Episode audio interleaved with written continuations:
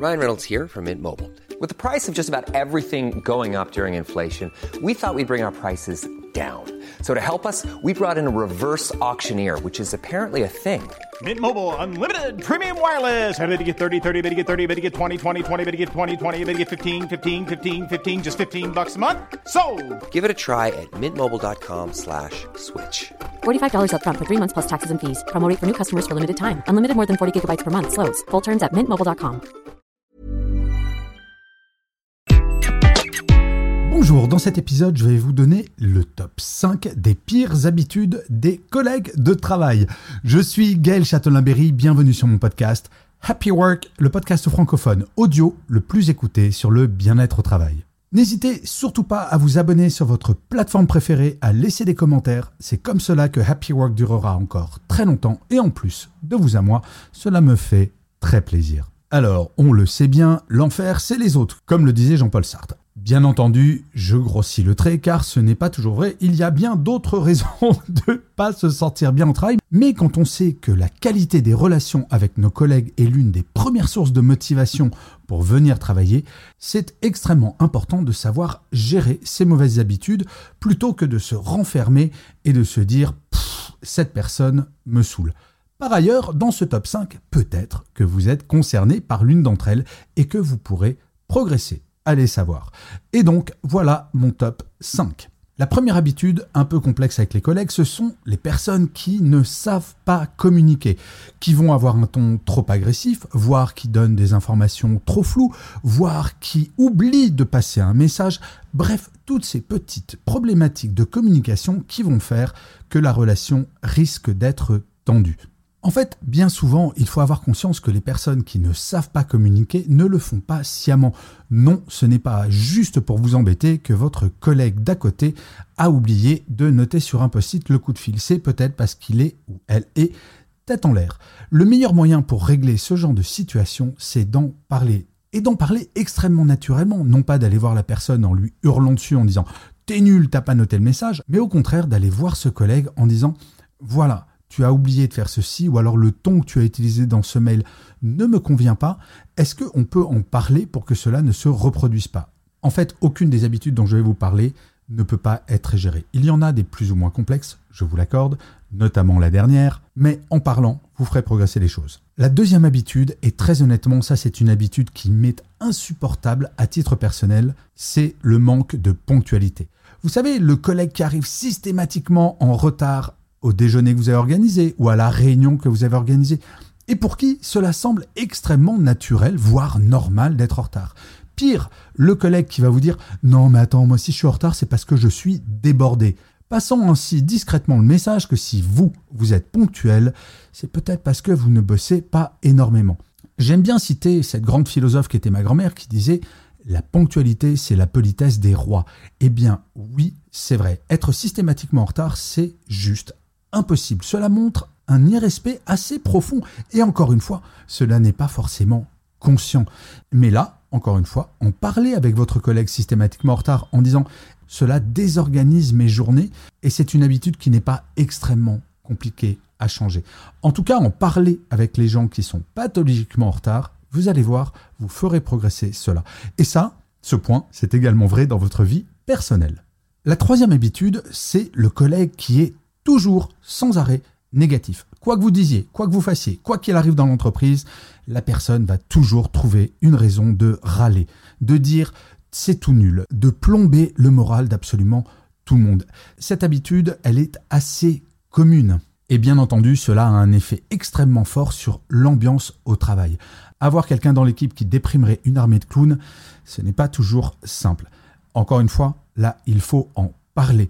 Et il faut en parler sans culpabiliser la personne. Je crois que quelle que soit l'habitude, ce qui est important de comprendre, c'est que la personne n'a pas cette habitude consciemment ou pour démotiver l'équipe. C'est un comportement qui a été acquis au cours des années et dont la personne n'a pas forcément conscience. Avoir un tête-à-tête avec cette personne en disant écoute, j'aimerais comprendre pourquoi systématiquement tu es négatif ou négative.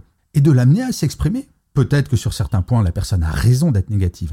Le problème, c'est le côté systématique. Et prenez un ou deux exemples où, de votre point de vue, il était impossible d'être à ce point négatif et demandez-lui de s'expliquer afin que vous compreniez. Je crois que le point important pour changer une habitude négative chez un collègue, c'est d'être dans la discussion et non pas dans l'accusation. La quatrième habitude dont je voulais vous parler, c'est le non-respect des espaces communs.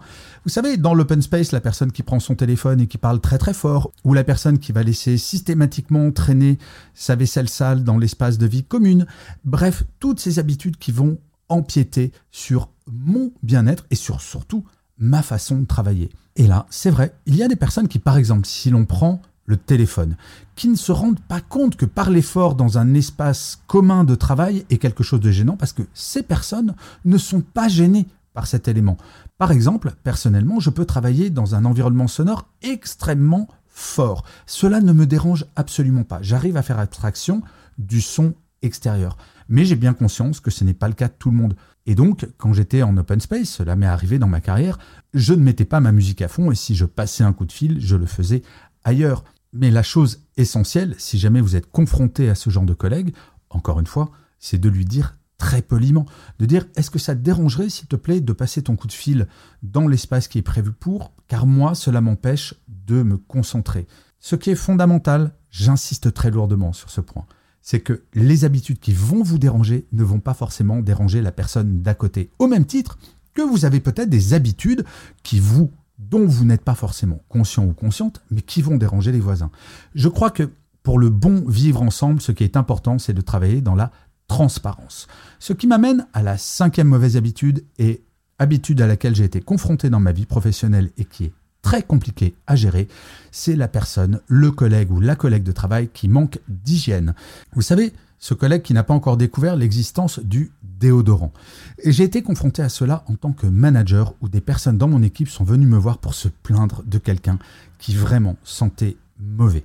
Et eh bien là, le seul moyen pour gérer cela, c'est de faire un tête-à-tête et d'amener petit à petit le sujet sans, encore une fois, être agressif, sans dire à la personne tu pues, il faut que ça change, mais de lui faire prendre conscience qu'il ou elle a une odeur corporelle à laquelle il s'est habitué, mais qui, fondamentalement, peut déranger ses voisins. Et de lui poser la question, car si on prend l'exemple des odeurs corporelles, non seulement on s'habitue à notre propre odeur corporelle, mais par ailleurs, il y a des maladies qui expliquent ces odeurs corporelles. Cela peut arriver. Et c'est pour cela qu'il est très important sur ce sujet spécifiquement, mais sur les autres également, de faire des entretiens en tête à tête et d'expliquer que les règles de vie communes font qu'il faut appliquer le même genre de comportement à chaque personne de l'équipe. Alors pourquoi cette mauvaise habitude, l'habitude d'hygiène est la plus complexe à gérer? Car cela touche à l'intimité. Et c'est pour cela qu'il faut vraiment très bien préparer ce genre d'entretien, car on peut vexer très facilement quelqu'un, car on va toucher à ce qu'il y a de plus intime.